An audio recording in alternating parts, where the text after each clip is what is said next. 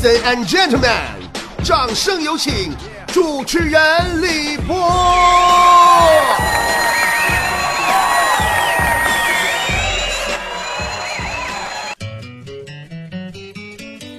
大家好啊，我是波波哈。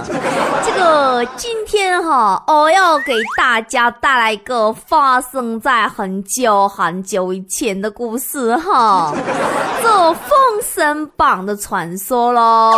那么在这里呢，首先哈，我要为大家演唱一首《封神榜》的主题歌喽，也是埋藏在我心底的歌。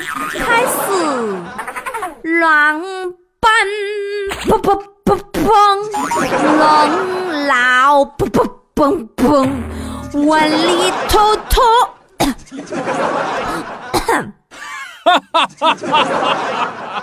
刚谁猛吧腰？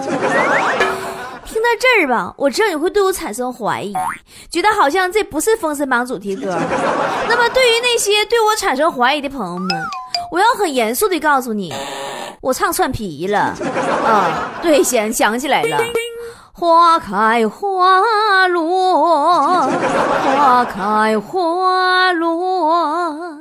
悠悠岁月，长长的河，一个神话就是浪花一朵。听着没？听着没？这回对了吧？唱回来了吧？一个神话就是泪珠儿一颗，聚散终有你，聚散终有我。你我匆匆接过客。那么好，那么现在嘞，现在呢，我就要开始给大家讲《封神榜》的传说哈。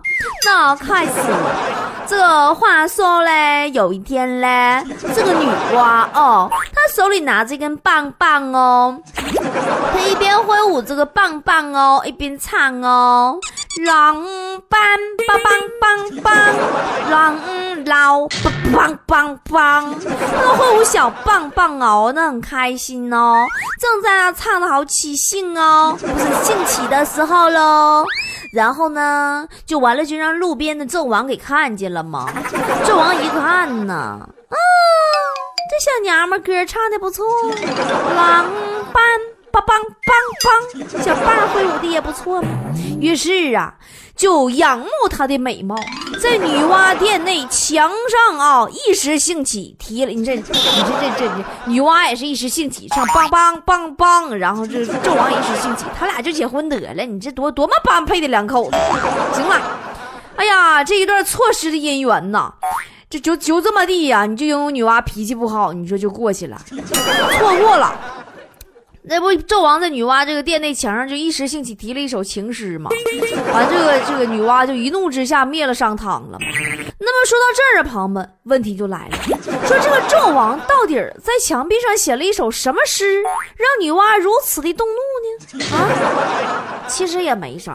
说起这首诗，你们都听过啊，是一首名垂千古的情诗。哎呀，想当年。就这首诗一面世哈，就立刻有七位啊哦，就七位当代的著名诗人啊含恨自杀啊！啊，可怜了李白、杜甫、白居易、李清照等八位文豪啊！可惜这九条人命于滔滔江水之间，连绵不绝，于江水而去呀。那么。这情诗究竟写的是啥呢？今天我大家伙来说一听一听啊！你们听好了啊！我跟你说啊，你这情诗不一般，你这都致命啊！你这挺住了啊！听完别千万别自杀啊！死了跟本人无关哈！你们都懂我意思哈！我说了哈，垂名千古的情诗哈，七言绝句哈，嗯情诗哈。开始哈，滚儿滚，滚儿滚，滚儿滚儿滚，泥娃泥娃泥泥娃，我们是两只小青蛙，你在那一边呢，我在这一房哦，让我们一起来滚儿滚。朋友们，当时杨玉环听完第一个就上吊自杀，完了屈原紧接着跟着就投河自尽了嘛。说啥听完这诗就不活了？要是这诗，你这这多致命！所以说，你看这人呐都有这么大反应，人家女娲是神呐，那更得动怒了，对不对啊？一看，哎我去，纣王啊纣王，你说我女娲是青蛙哈？当时纣王就不乐意了，说那。那你你女娲和和青蛙不是一一一种蛙蛙类吗？我们不不都是人类的好好朋友吗？女娲说：“你给我闭嘴！”女娲当时啊，火冒三丈，怒气冲天呐，当即回后宫取出了宝葫芦。哎呦，我跟你说，女娲这个宝葫芦啊，可不是一般的宝葫芦啊，只要一揭盖儿。就能从里边飞出一个寒光宝剑，苍啷啷啷啷啷啷，在空中盘旋之后，说囊死谁就囊死谁，你知道不？只见女娲冲着纣王把宝葫芦盖一揭，我叫你一声，你敢答应吗？啊，不是，整算皮了，这是孙悟空哈，不是这个，那个。女娲宝葫芦不能叫一声啊！女娲，只见女娲冲着纣王把宝葫芦盖一揭，只见寒光宝剑苍啷啷啷啷啷啷飞出了宝葫芦，一道白光直冲棚顶，停在了四五丈之上，停住了，停住了。一炷香的时间过去了，纣王都懵了。说咋的？定定定格了？不说寒光宝剑在空中盘旋一圈之后，说囊死谁就 囊死谁吗？你倒是快快囊啊！可是啊，朋友们，一炷香一炷香的时间，他又过去了，女娲都哭了。你们这些没有良心的，别卖单儿啊！谁快点去把我那寒光宝剑从天花板上给我拔下来呀！我劲儿使大发了，关天花板上了。而就在女娲率领宫女一行人等到处找梯子，要把寒光宝剑够下来的时候，纣王已经溜溜达达逛回了朝歌。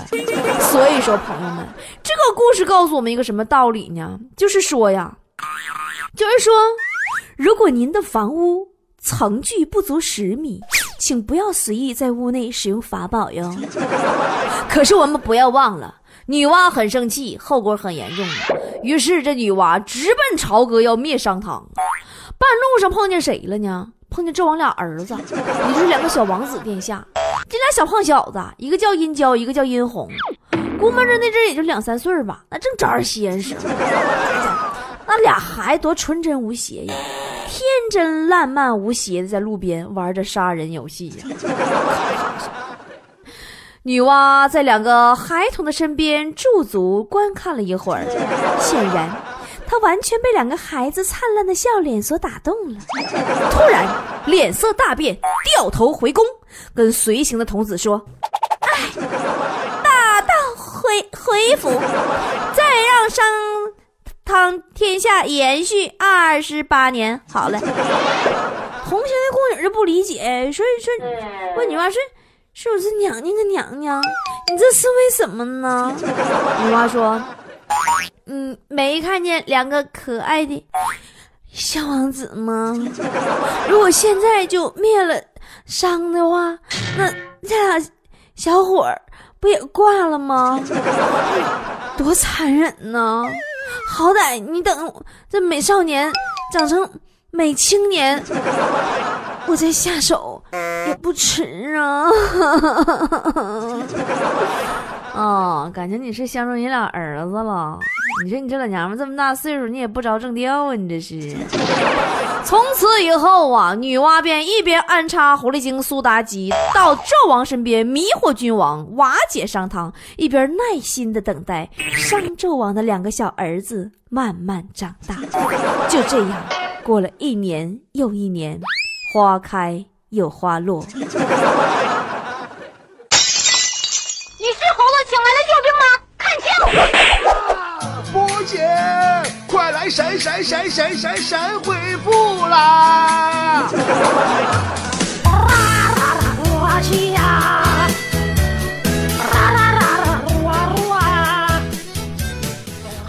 今天的神回复。听好我们微信的参与方法，赶紧掏出你的手机，然后打开微信，点击屏幕上右上角的小加号，然后点击添加朋友，然后搜索公众号，然后输入“波波有理”四个大字，波是波涛汹涌的波，理是得理不饶人的理，波波有理，然后找到我们的公众号加关注，然后在对话框里跟我互动就可以啦。我们的现在微信公众号已经升级了，有好多的窗口，里面还有我们的视频的节目的预告片。如果你想看到我们波波有理的视频版的话，赶紧去我们。微信公众平台加关注吧。好了，嗯，看大家伙都谁留言的。大慧慧说：“波儿姐，你说总不起床咋整啊？上好几个闹钟都不行呀，咋办呀？求破解。”嗯，我原来跟你一样，因为我天天都要起早嘛。你都知道早上五点半我节目就要更新嘛。后来我就想了一个招呀，我就把我的手机闹铃设置成了电钻装修的声音，结果早上的效果老惊人了。我手机都让我哥哥给砸坏了，给我气完了，气的。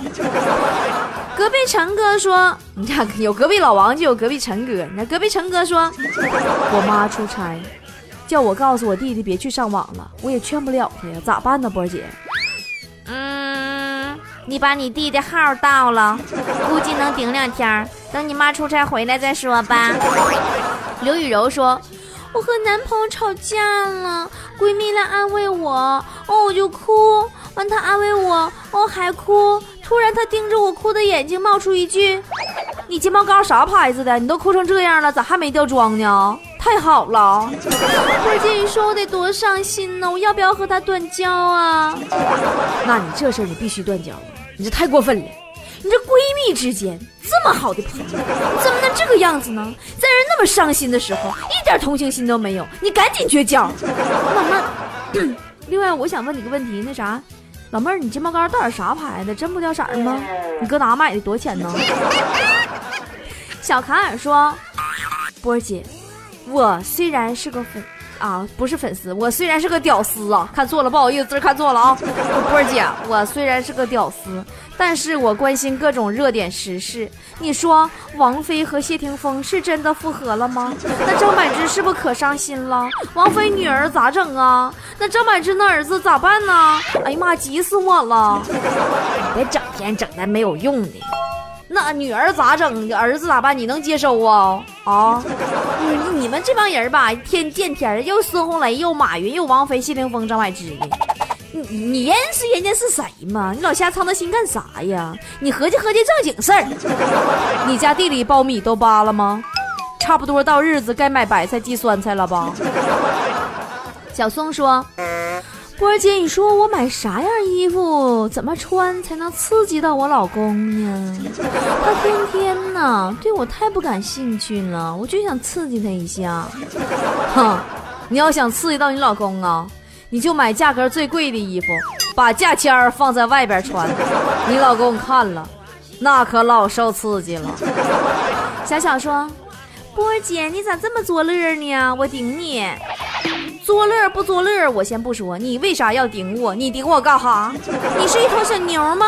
小妞，微笑帕森，这是啥英文呢？说说，我听老公说很好听，我就听了一下，现在我欲罢不能了。哎呀，我老公老稀罕你了，我现在我也老稀罕你了，我也是波迷，我爱你，我会一直一直支持你。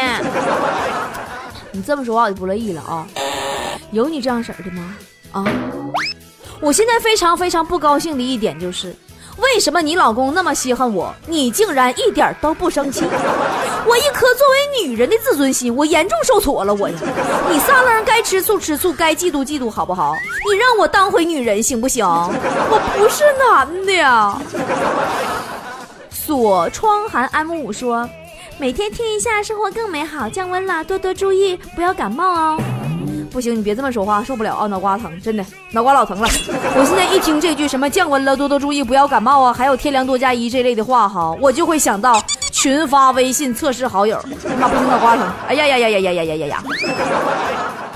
耍宝一族说，我在啊班车上听，我忍不住哈哈笑，他们以为我有病呢。没事儿。我的菠菜们都有一个共同点，就是明明自己真的有病，但是个个一点都不自知，还沉浸在精神病的快乐当中不能自拔，就是这么搞。我有干哈说，其实吧，波波的脱口秀语言之间都带着一股正能量，既不误导也不渲染，而且隐隐有一种打抱不平的气势。我想这也是大家都喜欢的原因之一吧。呃。太激动了，朋友们！当我读到这条留言的时候，你知道我是多么多么的希望我们台长正在听节目啊！台长大人，您在听吗？这可都是来自群众的呼声啊！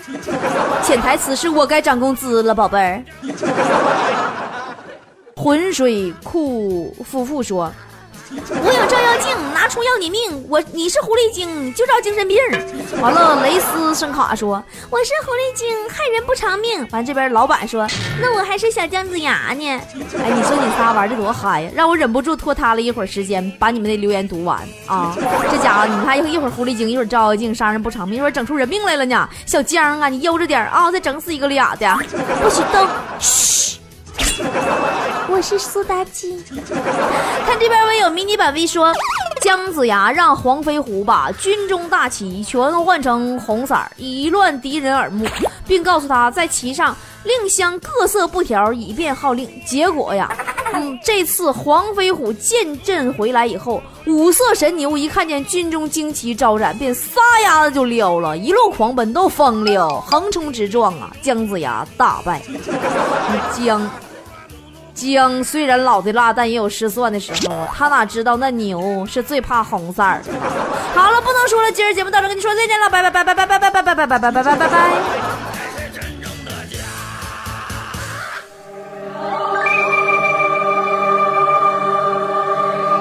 今天的节目就是这样，主持人李博以及全体幕后团队，感谢您的收听，明天同一时间再见了。